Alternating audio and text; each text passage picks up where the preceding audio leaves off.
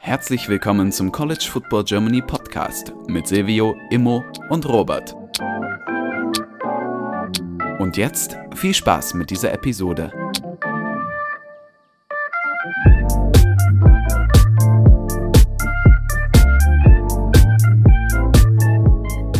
Hallo und herzlich willkommen zurück zu dieser neuen Folge des College Football Germany Podcast. Mit dabei ist heute Silvio. Moin. Und ich, Robert, immer, immer noch, äh, nee, nicht immer noch in den USA, sondern wieder zurück, aber ähm, mit der Zeitverschiebung gerade im kompletten Energie-Hangover. Deswegen darf er sich diese Woche noch einmal ausruhen. Wir haben die Woche 3 Recap für euch. Äh, Im neuen Format heißt, wir haben wieder am Sonntag Fragen gestellt auf Instagram und auf Twitter. Da könnt ihr uns übrigens folgen auf Instagram CFB Germany Podcast, auf Twitter CFB Germany Pod. Dann bekommt ihr das auch mit, wenn da die, äh, wenn dazu Fragen aufgerufen wird. Ähm, jetzt immer am Sonntag kommt der Tweet oder die Instagram Story raus, wo ihr die Fragen einsenden könnt. Wenn ihr sonst irgendwas habt unter der Woche oder nach dem Wochenende oder zwischen halt äh, Sonntag und Montag ab, was irgendwie länger ist oder so, schickt uns einfach eine PM, dann wird das auch mit beachtet. Ähm, genau. Ähm, bevor wir aber zu euren Fragen kommen, äh, geht es erstmal um eine News. Und zwar wurde der nächste Head Coach gefeuert nach letzter Woche. Scott Frost bei Nebraska, fliegt jetzt auch Herm Edwards bei ASU raus.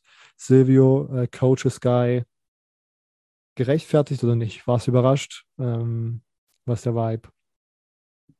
Ja, also ich glaube, ähm, wir hatten ja bei Arizona State auch die ganzen Recruiting-Skandale äh, in, jetzt in den letzten Jahren, in den letzten beiden Jahren.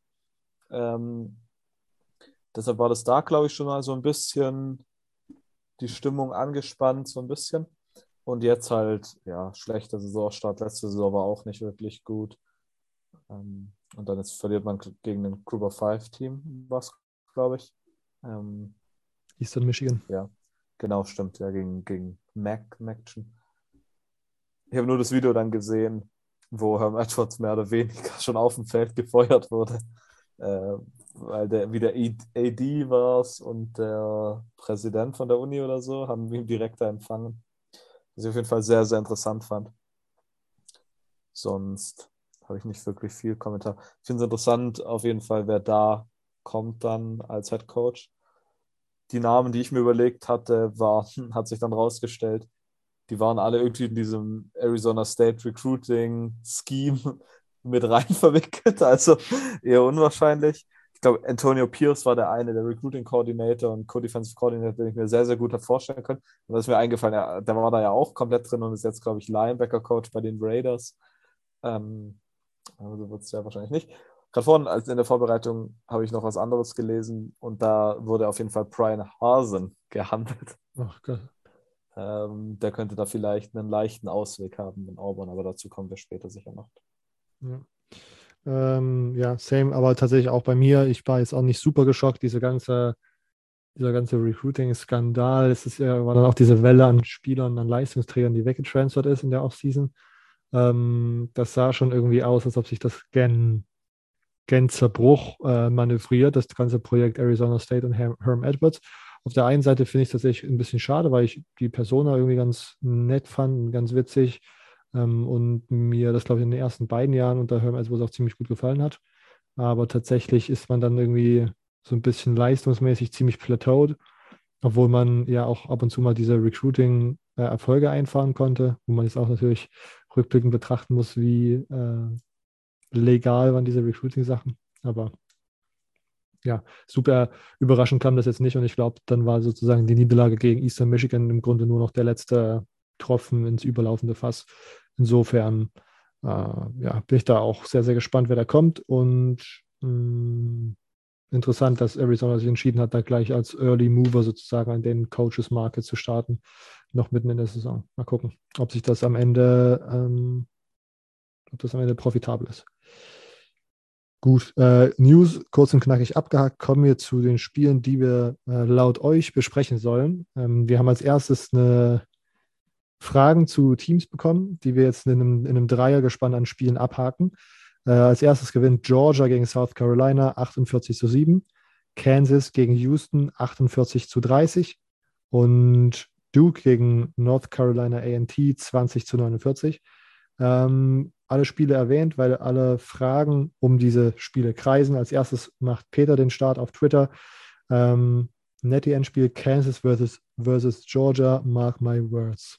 Philipp ergänzt dazu, möchte zu Kansas ergänzen. Wir sind wirklich schon, sind wir wirklich schon ready für ESPN College Game Day in Lawrence nächste Woche zwischen einem ungeschlagenen Kansas und einem ungeschlagenen Duke.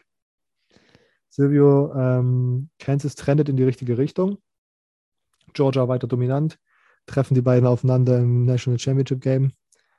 Und bist du schade, dass ich, äh, bist du nicht schade, sondern bist du traurig, dass ich College Game Day gegen das Power-Duell ähm, Duke gegen Kansas entschieden hat?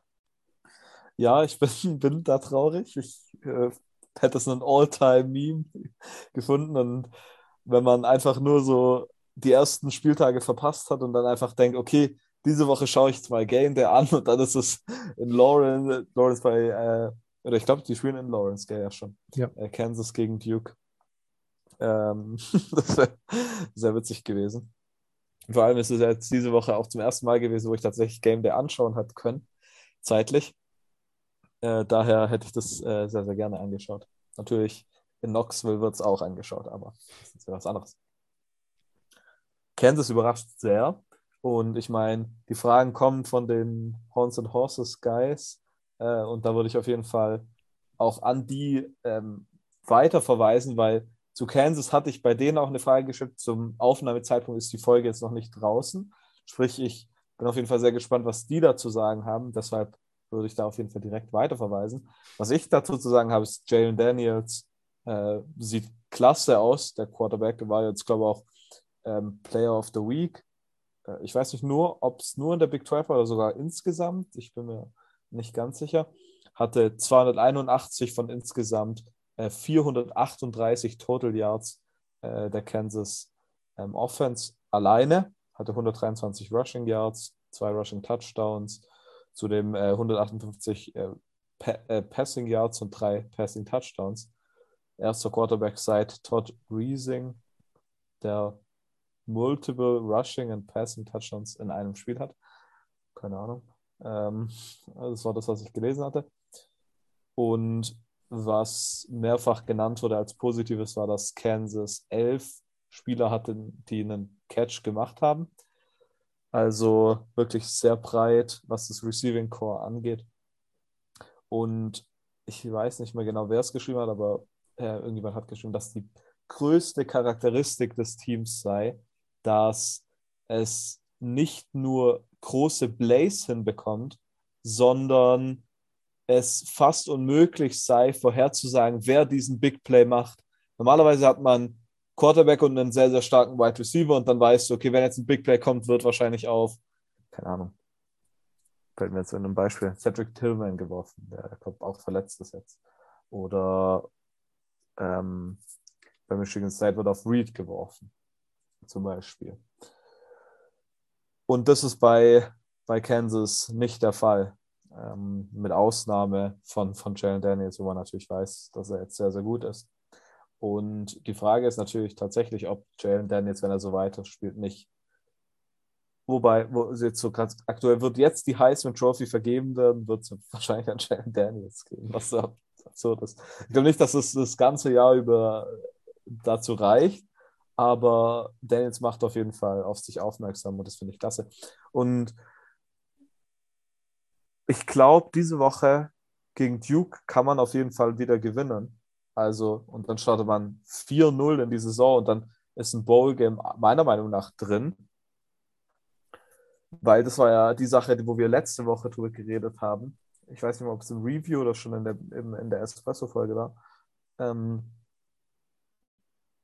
ja, also ich bin äh, sehr überrascht von, von Kansas und ähm, bin sehr gespannt, wie das weitergeht. Für den Netty wird es nicht reichen, aber äh, das wäre das wär auch wieder ein Meme auf jeden Fall. Kansas die Big 12 gewinnt und in die Playoffs kommt und gegen, ähm, hier gegen Georgia wird.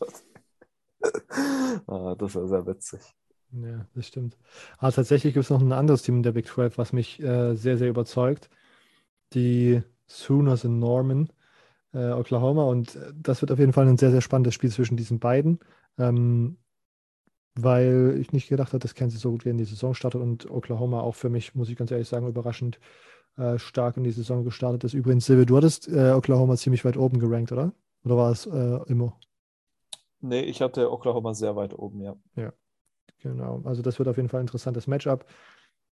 Vor allem, weil ja Baylor auch gerade irgendwie jetzt zumindest gegen BYU letzte Woche so ein bisschen gestruggelt hat. Also wir werden sehen. Wir werden sehen, wie weit Kansas da überhaupt in der Big 12 kommt, ob sie es ins Das war schon vor zwei Wochen, oder also jetzt nicht letzte Woche.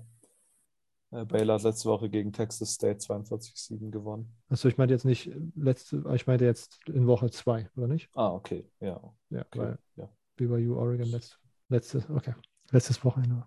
So. Ähm, genau. Äh, Dann ich, ja, genau, ich habe da gar nicht mehr viel zu ergänzen.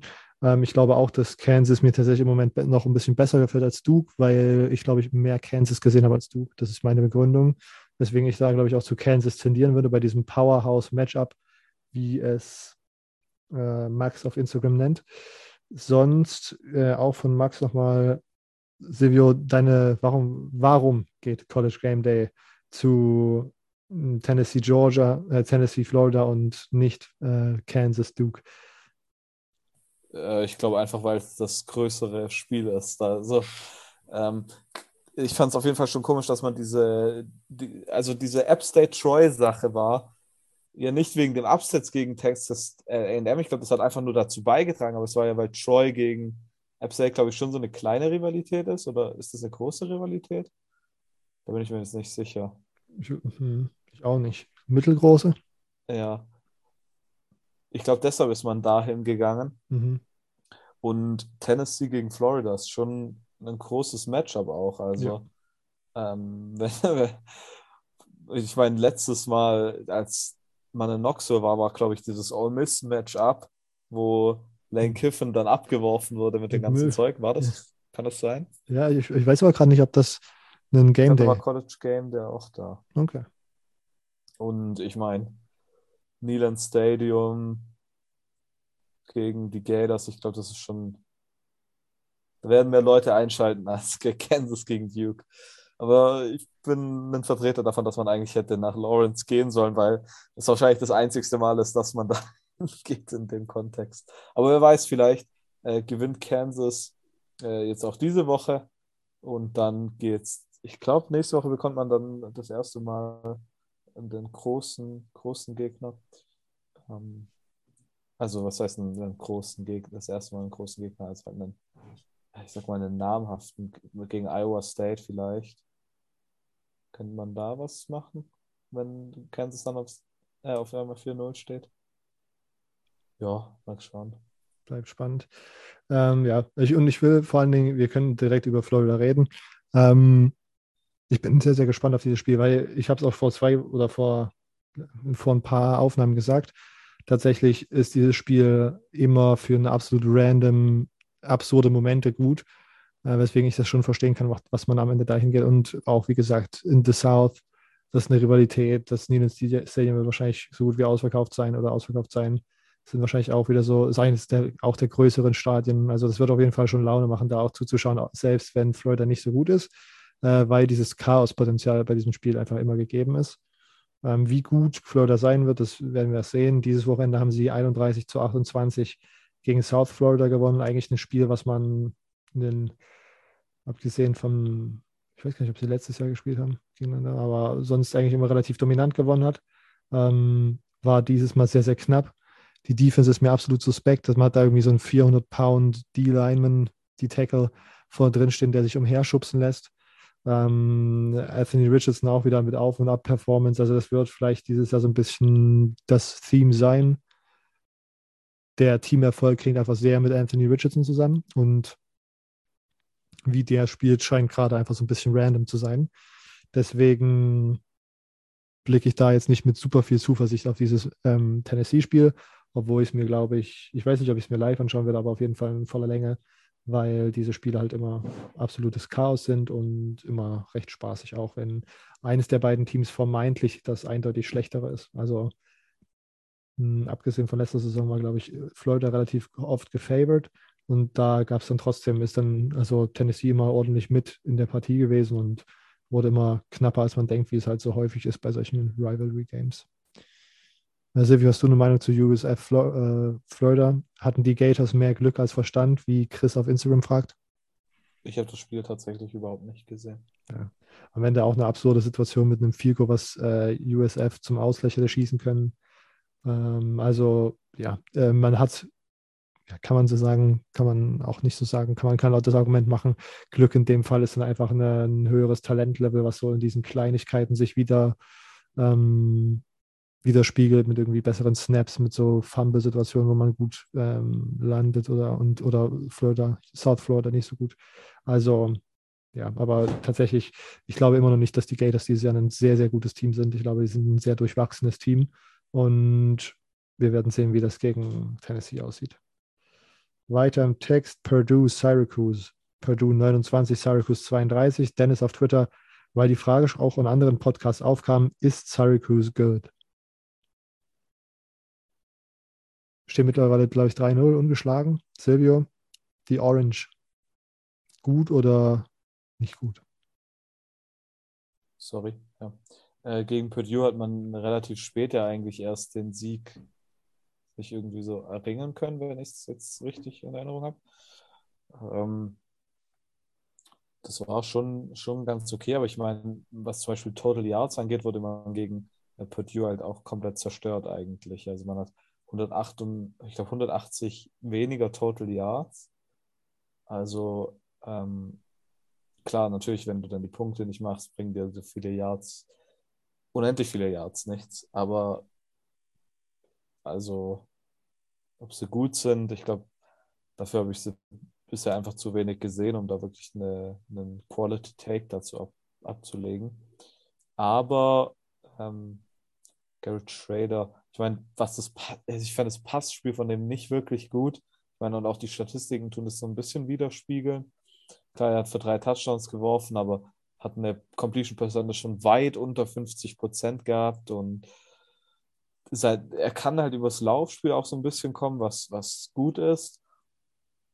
Ähm, aber sonst, ich, so weit würde ich bisher noch nicht gehen, dass sie gut natürlich die Frage wieder, was man gut meint. Meinen wir gut im Top 25 Team oder noch mehr?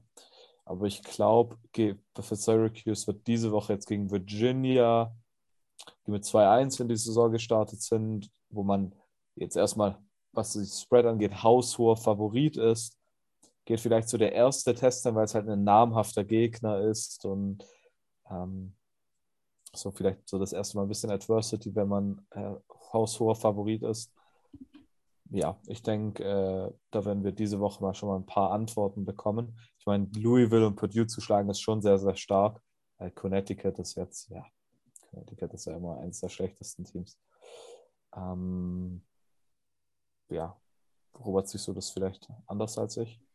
Also ich kann dir auch nicht einen Higher Quality Take geben, weil auch ich Syracuse noch nicht unbedingt viel geschaut habe, aber tatsächlich das, was ich gesehen habe, sah jetzt nicht so aus, als ob man da sagen kann, das ist eindeutig ein gutes Team. Also am Ende war Purdue sehr in, äh, indiszipliniert, sagt man das so, undiszipliniert. Hat, glaube ich, 112 äh, Strafyards gehabt äh, nee, oder sogar 138 Strafyards gehabt. Diesen einen, dieses eine Bild fand ich sehr witzig, wo sie, glaube ich, irgendwie den Kicker von der eigenen drei, nee, oder von der eigenen zehn oder so gemacht haben. Also das ist eine super absurde Situation. Ähm, Sean Tucker ist einer der besseren Spieler, einer der besseren Runningbacks, der, einer der besten Runningbacks im College Football. Ähm, war jetzt gegen Purdue, aber auch relativ eingestampft und ich fand, äh, ja, man hatte da einfach so ein bisschen Glück, dass man, ähm, das, ja, also das war jetzt, natürlich hat man am Ende gewonnen, aber ich weiß jetzt nicht, wie viel Qualität ich Syracuse da unbedingt anschreiben würde wollen, jetzt bei diesem Sieg. Ähm, ich muss auch tatsächlich sagen, ich bezweifle auch sehr, wie aussagekräftig der Virginia-Sieg ist, weil Virginia dieses Jahr auch, also 2-1 ist 2-1, klar, aber dass das ein richtig gutes Team ist, da bin ich auch noch sehr weit von entfernt. Also gegen Richmond mit sieben Punkten zu nee, mit äh, 17 Punkten zu gewinnen, fein. Dann eine Illinois-Niederlage, dann mit zwei Punkten gegen Old Dominion. Das ist alles so ein bisschen dubios und auch von dem, was ich bei Virginia gesehen und gelesen habe, ist das alles ja, also dubios, dubiose Sache. Ähm, vielleicht kommt es dann auch für Syracuse erstmal in Woche 6, hm, Woche 7. Woche 6 hat man dabei, in Woche 7 trifft man auf North Carolina, danach auf Clemson, danach Notre Dame, Pittsburgh. Das ist eine, eine Four-Game-Stretch, die heavy ist und ich glaube, da wird man dann so richtig sehen, aus was dieses Team geschnitzt ist, ob man sagen kann, Syracuse ist gut oder nicht.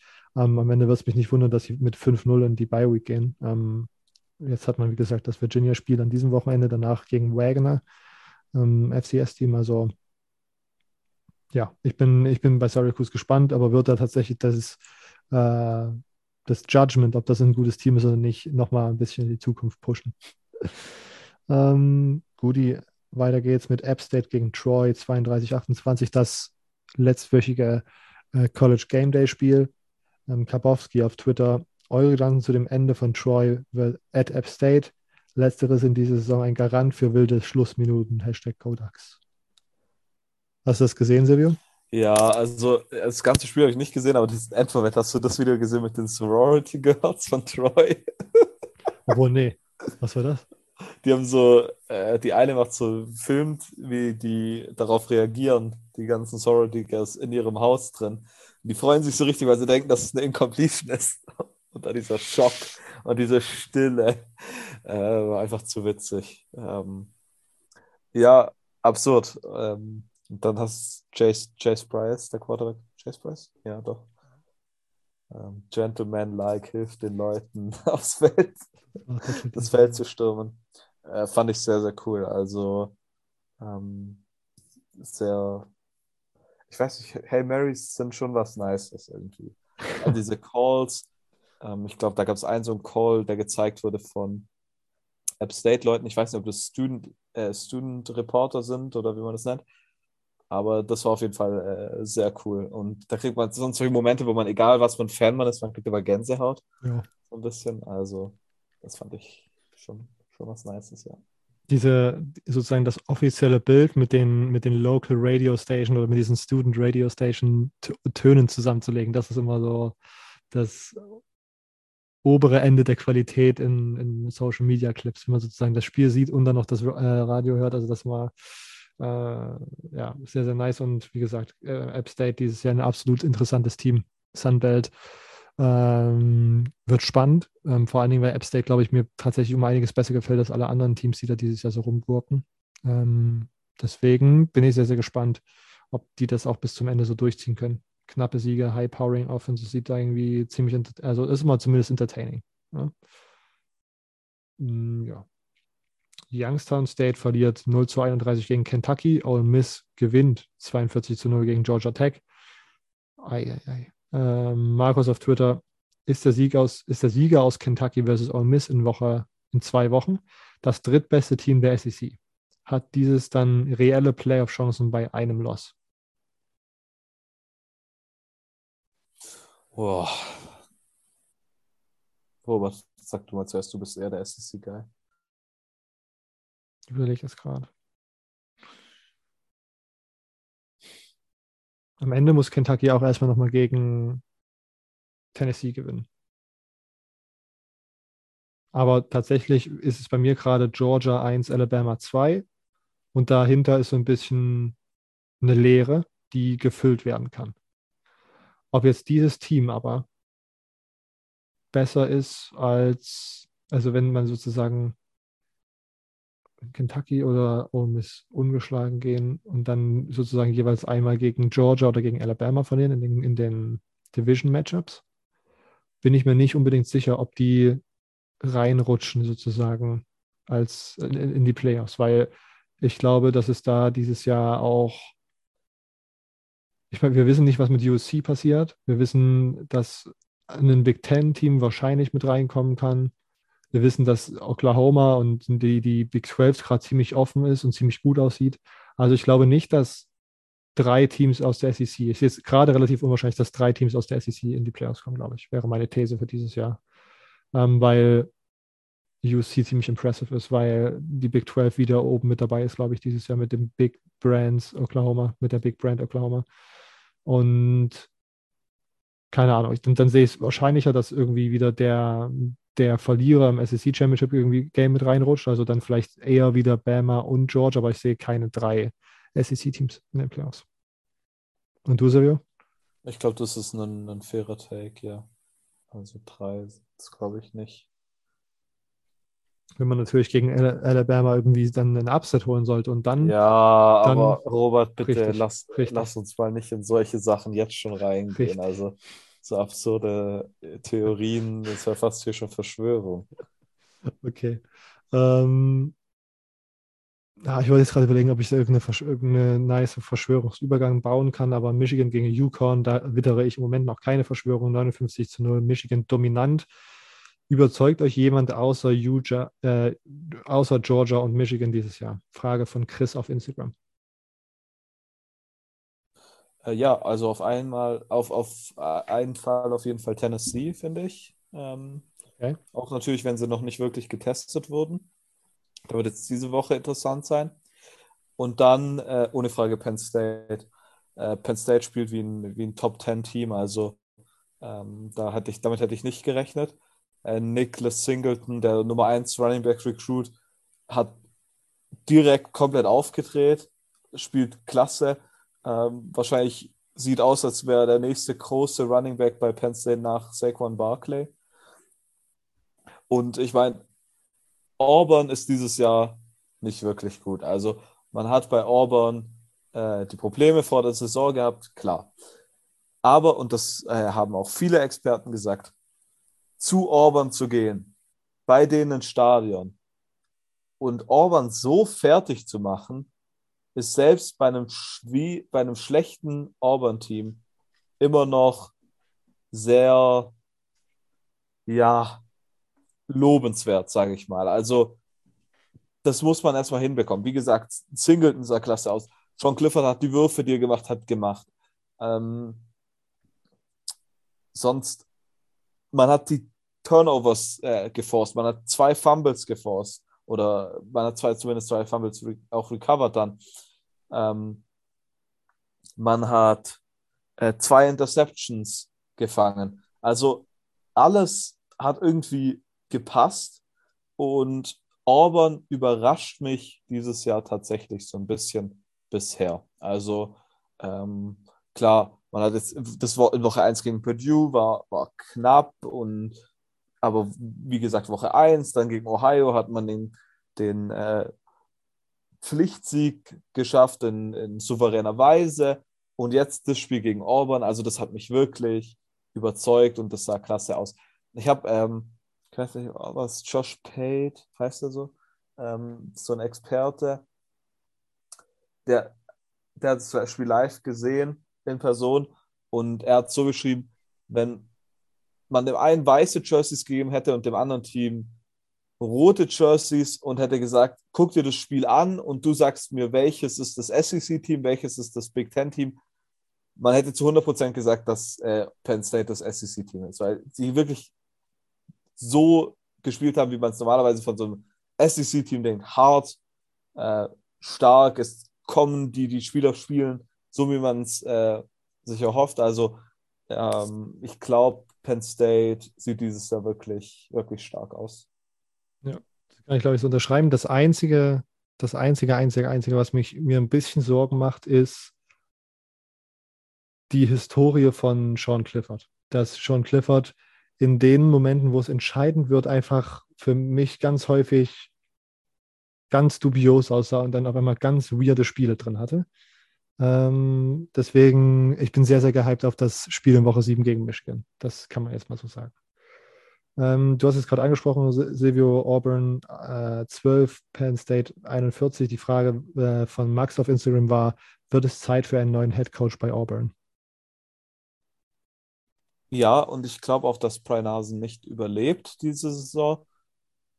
Die Sache ist, dass es letztes Jahr dieses ganze, dieses ganzen Skandal gab und man hat mehr oder weniger, so war, ich glaube, das Gefühl überall, dieses so diese eine letzte Chance, okay, wenn es jetzt perfekt läuft. Aber ich glaube nicht, dass eine mittelmäßige Saison ausreicht für ihn. Man hat da die Sachen gesehen, die Probleme. Ich glaube, dass man jetzt dann langsam einfach eine Ausrede in Anführungszeichen hat, um einen Coachingwechsel zu machen. Ähm, und ich meine auch so Aussagen nach dem Spiel hat äh, Hasen gesagt, ähm, Zitat, we ran the ball fairly well, fairly well zum Beispiel. Ich meine, 119 Rushing Yards, wo man die, die Sack Yards jetzt mal abzieht schon, sind einfach nicht den Ball gut gelaufen. Also da kannst du mir nichts erzählen. Das sind so, so richtig komische Aussagen. Was ist es, wenn du mit fast 30, mit, doch, mit fast 30 Punkten, ja, gegen ein Big Ten-Team verlierst? Ähm, da zieht, glaube ich, Penn, äh, hier Auburn, sagt Penn State, sage ich schon, irgendwann, glaube ich, mal die Reißleine. Und ich muss auch sagen, dieses Hasen Experiment, nenne ich es jetzt mal, fand ich von Anfang an komisch. Also als die Nachricht damals gekommen ist, waren wir, glaube ich, alle schockiert, weil es nicht wirklich Sinn gemacht hat. Ich glaube jetzt auch, dass äh, in diesem Westbereich des, der College Football Landschaft ein paar Coachingstellen sich eröffnen, wo man dann bei Auburn irgendwie so eine, ja, so eine Abmache treffen kann, dass Hasen geht und dann bekommt Hasen irgendwo die andere, andere Möglichkeit. Arizona State zum Beispiel, wo ich vorhin, vorhin glaube ich, schon gesagt habe, dass er dort wohl gehandelt wird. Und ich glaube, da passt er vielleicht auch besser rein. Ja, Robert, was sagst du? Same.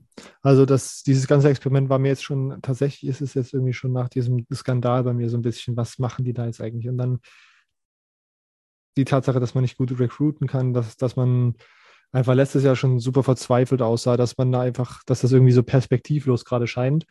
Äh, und jetzt auch noch so gegen Teams verliert, gegen die man eigentlich mitspielen sollte, wenn man sozusagen den oberen Ansprüchen genügen würde wollen ist, deutet alles für mich darauf hin, dass das auch sehr, sehr schwierig wird, da Hasen zu halten. Da bin ich sehr gespannt, ob das jetzt schon dieses, also während der Saison passiert. Ich könnte mir vorstellen, dass es da das eine oder andere SEC West äh, Spiel gibt, wo man als Auburn Booster oder als Auburn Administrative Staff sagen würde, das sind Spiele, die wir gewinnen müssen. Und dann gewinnt man die dieses Jahr nicht. Und dann ist das, glaube ich, jedes, im Grunde jede, jeder Division, jede Division-Niederlage eine, eine gute Möglichkeit, ihn schon in der Saison loszuwerden, äh, um das mal so hart zu sagen. Aber ja, ich bin gespannt, wann es passiert, weil für mich auch mittlerweile außer Frage steht, ob, sondern wie gesagt, wirklich nur wann. Ähm, und das ist schon wieder sehr böse gesagt, aber was, was soll man machen?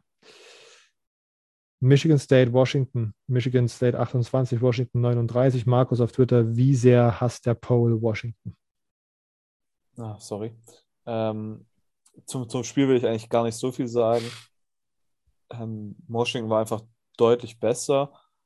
Washington hat den Lauf stoppen können und das, also lauftechnisch ging ja überhaupt nichts. Man hat weit unter 100 Rushing Yards gehabt und der Pass Rush von Michigan State war auch nicht so stark und das war was, was wir aber in der Espresso-Folge gesagt haben, dass die O-Line äh, von Washington bisher sehr, sehr gut war und ja, der konnte halt den, den bisher sehr, sehr starken Pass Rush stoppen.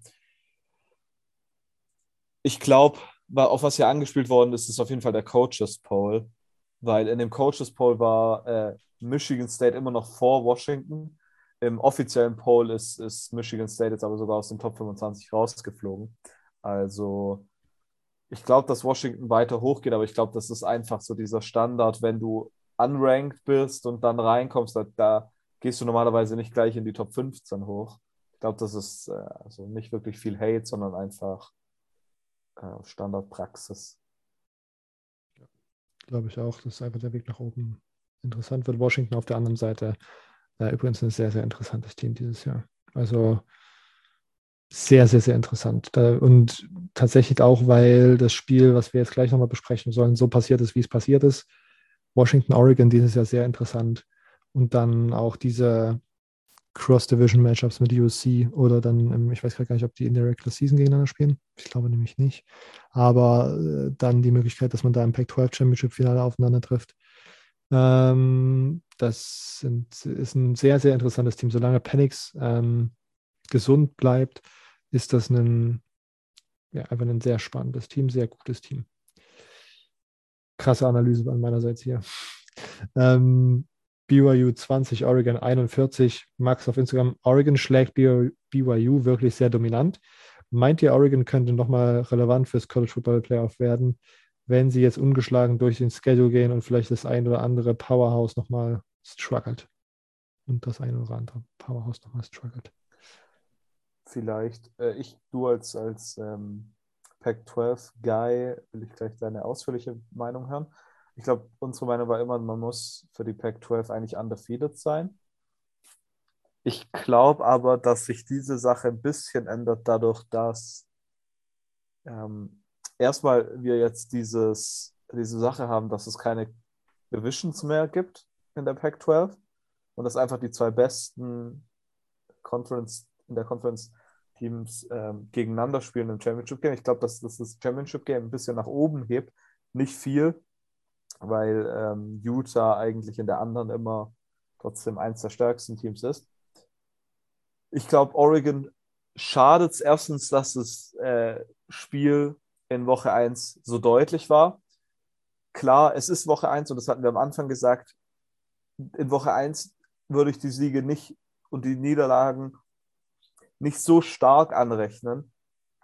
Und so eine, ich weiß nicht, wenn man daraus gelernt hat und dann über die Saison hinweg einfach deutlich besser geworden ist, dann finde ich, sollte man das auch hoch anrechnen. Trotzdem finde ich, dass die, die Niederlage sehr, sehr stark war, äh, sehr, sehr hoch war. Und ich glaube, Oregon leidet darunter, dass sie nicht gegen USC spielen in der Regular Season. Aber das wäre dann zum Beispiel was ähm, in der Pac-12 Championship Game. Ähm, man spielt gegen Washington und gegen Utah relativ am Ende der Saison. Da müssen sie hoffen, dass die beiden Teams relativ hoch gerankt sind, weil bei den anderen Teams sieht es so, nicht so aus, als werden sie irgendwann mal gerankt sein. Washington State, Stanford, Arizona, UCLA, Cal, Colorado. Das ist halt auch ein schwacher Schedule, den Oregon da tatsächlich spielt, finde ich. Und ich glaube, darunter könnte Oregon so ein bisschen leiden. Sie müssen wirklich perfekt spielen. Washington und ähm, Utah müssen eigentlich auch undefeated irgendwie bleiben. Ich weiß nicht, wie die gegen USC spielen und gegeneinander. Ja, deshalb könnte das natürlich auch noch ein Problem sein.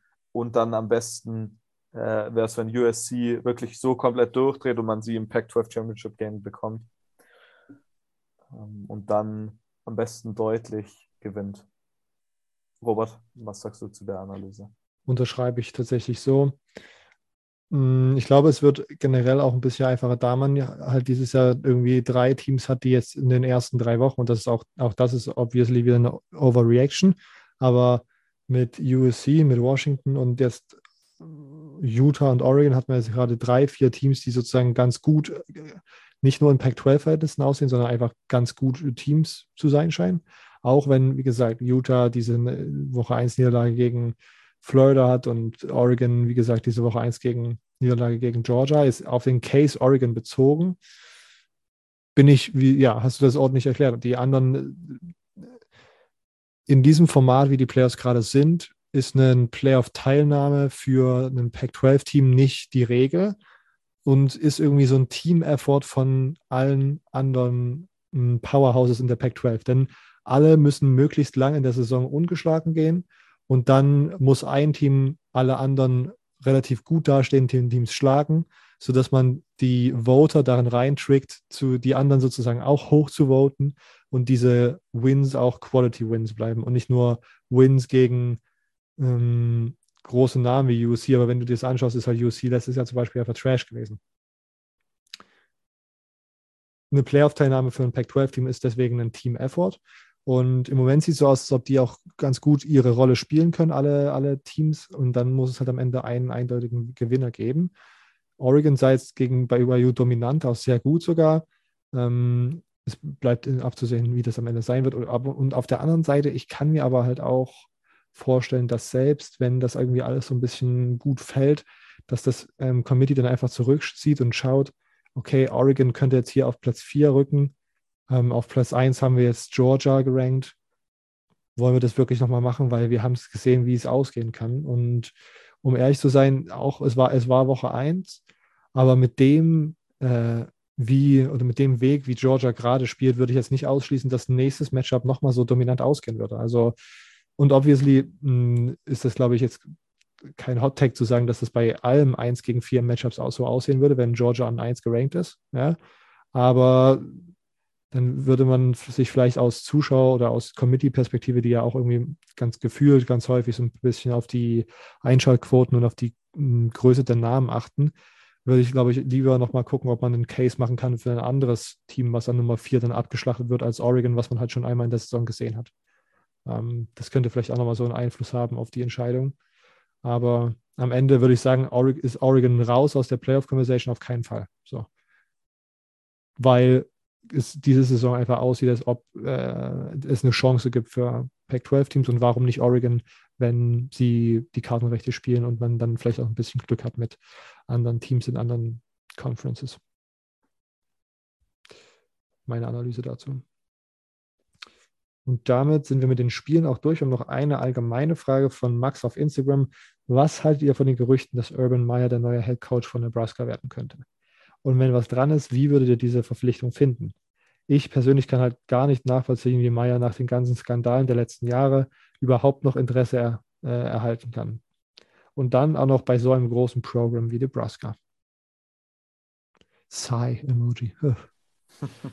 Sehr. Ähm, also da bin ich auf jeden Fall dabei in der Analyse. Ich glaube halt, dass Urban Meyer so ein großer Name ist und es, ich meine, auf College-Level auf jeden Fall auch ein guter Coach. Ich glaube, äh, persön die persönlichen Sachen mal, mal äh, ignorieren, was man natürlich nicht machen kann, aber rein vom Football-Technischen äh, kann man kaum sagen, dass es ein schlechter Coach ist. Also recruiten kann er. Dann äh, kommt dazu, wie gesagt, großer Name. Ich glaube, da kommt auch die, die Aufmerksamkeit. Die Frage ist natürlich, ob man das bei Nebraska will. Ähm, die Reporte dazu waren jetzt, letzte Woche war dieses Fox College Game Day Äquivalent, dieses Big, Big Noon Kickoff heißt es, glaube ich, war in Lincoln und dann waren viele Nebraska-Fans haben reingerufen, we want Urban. Und Urban hat auch gesagt, dass äh, das, das Programm sehr, sehr toll sei ein ESPN-Reporter hat gesagt, dass äh, Nebraska kein Interesse an ihm hätte und die Sache war mehr oder weniger schon lang vom Tisch und Urban Meyer hätte auch gar kein Interesse an Nebraska. Dann hat irgendeiner von CBS einen komplett anderen Bericht gepostet, hat gesagt, ja, Nebraska hätte Urban Meyer schon kontaktiert. Ähm, keine Ahnung. Der AD von, von Nebraska hat auf jeden Fall gesagt, dass Mickey Joseph, also der Interims-Head Coach aktuell, Big Considerations bekommt für eine permanente Posten. Ich glaube, das wird auch viel Sinn machen. Jetzt, klar, man können, möchte jetzt meinen, okay, oh, aber jetzt hat man so krass gegen Oklahoma verloren. Ja, ich meine, man hat trotzdem das ganze System und man hat jetzt mal den DC auch noch rausgeworfen. Ähm, also, das ist ganz interessant. Sonst Namen, die ich jetzt auf jeden Fall gelesen habe, ist der, der OC von Tennessee, äh, sollte auch noch ein Kandidat sein, Alex. Ich glaube, Golesh spricht man es aus, äh, der die Tennessee Offense sehr umgebaut hat. Natürlich ist dann wieder die Frage, man bekommt wieder einen ehemaligen UCF-Guy. Äh, hat man jetzt ja nicht so die gute Erfahrung damit gemacht. Ein sehr, sehr großer Name, der wahrscheinlich im Rennen sein sollte. Und ich bin jetzt nicht zu spezifisch bei, bei Nebraska tatsächlich drin, aber es sind einfach Namen, die gehandelt werden. Ist, ist Matt Rule, der wahrscheinlich bei, bei den Carolina Panthers rausfliegen wird, wie es aktuell aussieht. Wäre meiner Meinung nach ein klasse Typ, weil er kann coachen, hat es am College gezeigt, auch wieder großer Name. Ähm, ich glaube, der könnte tatsächlich passen. Hat auch Big Ten-Erfahrung ähm, durch seine Zeit bei, ähm, hat eine Zeit lang mal bei Penn State gearbeitet am Anfang seiner Saison. Für mich äh, ein Guy, der wahrscheinlich relativ äh, schwer zu bekommen sein könnte, aber glaube ich ein absolut krasser Get wäre ist natürlich immer noch Lance Leopold von, Leopold von äh, Kansas, aber vielleicht auch Chris Kleeman von, von Kansas State. Ich glaube, das wären so aktuelle Namen, die ich da so im Sinn hätte. Robert, ich weiß nicht, wie dick du da in der Sache drin bist und ob hm. du da eine Meinung dazu hast. Überhaupt nicht, überhaupt nicht dick drin. Ich finde nur tatsächlich, also Urban Meyer hat auf jeden Fall auch schon wieder Meme-Potenzial, so muss man mal ganz ehrlich sagen.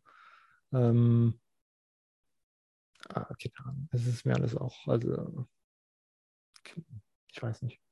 Also ich sehe, ich sehe Urban Meyer tatsächlich bei Nebraska nicht so wirklich. Aber ich habe auch wirklich, ich weiß nicht, bei Nebraska sehe ich einfach gerade, habe ich, sehe ich gerade noch nicht das, äh, das Licht am Ende des Tunnels. Deswegen halte ich mich da auch mit irgendwelchen Predictions zu Head Coaches oder wie auch immer zurück. Ganz, ganz, ganz komisch. Ja. Ähm, und äh, sollte es so passieren, finde ich das auch irgendwie einfach nur weird. Also, keine Ahnung, das war, habe ich auch gedacht, wenn man sozusagen so eine Schule ist, die irgendwie immer so das große Team-Picture irgendwie so ähm, propagiert, dass wir sind so eine Family, es ist so der ganze Staat im Grunde hinter unserer Schule und bliblablub, was ja Nebraska für mich so ein bisschen ist und ein bisschen macht, auch meiner Meinung nach zu Recht mit diesen ganzen ausverkauften Spielen und so weiter und so fort, dachte ich, dass Urban Meyer mit diesen Skandalen und keine Ahnung, mit diesen ganzen, mit, seinem, mit seiner Attitüde eigentlich gezeigt hat, dass ich das, dass das ein harter Sell sein sollte, wenn man das sozusagen diese Mentalitäten zusammenbringen will. Aber am Ende, ja, ne, wir wissen das alle. College Football, da kommt es auf Siege drauf an und ähm, Urban Meyer ist nun mal ein historisch erfolgreicher Coach am College. Also es würde mich wundern, aber es würde mich jetzt nicht super krass aus den Schuhen schocken, wenn es am Ende doch so passieren soll. Ja, okay. Ähm, Silvio, abschließende Worte oder rappen wir ab? Rappen wir ab. Wir rappen ab. SafeBay Germany Podcast ist unser Instagram-Name, SafeBay Germany Pod, unser Twitter-Account. Lasst uns da gerne ein Follow da. Ähm, wir schreiben jede Woche einen äh, College Football Recap Artikel, der schon einen Tag früher als der Podcast erscheint, mit unseren Autoren von thecrunchtime.de. Den verlinke ich mal in der Episodenbeschreibung. Und sonst glaube ich, war es das für diese Woche. Ihr hört uns vielleicht Freitag, vielleicht nächste Woche oder, oder sonst auf jeden Fall nächste Woche Mittwoch wieder. Ähm, lasst uns gerne Feedback da, wie ihr dieses neue Format findet, sobald, solange es noch neu ist. Wir sind jetzt hier in Woche zwei äh, unseres Podcasts. Ähm, und genau, dann hört uns nächste Woche wieder. Bis dahin. Ciao.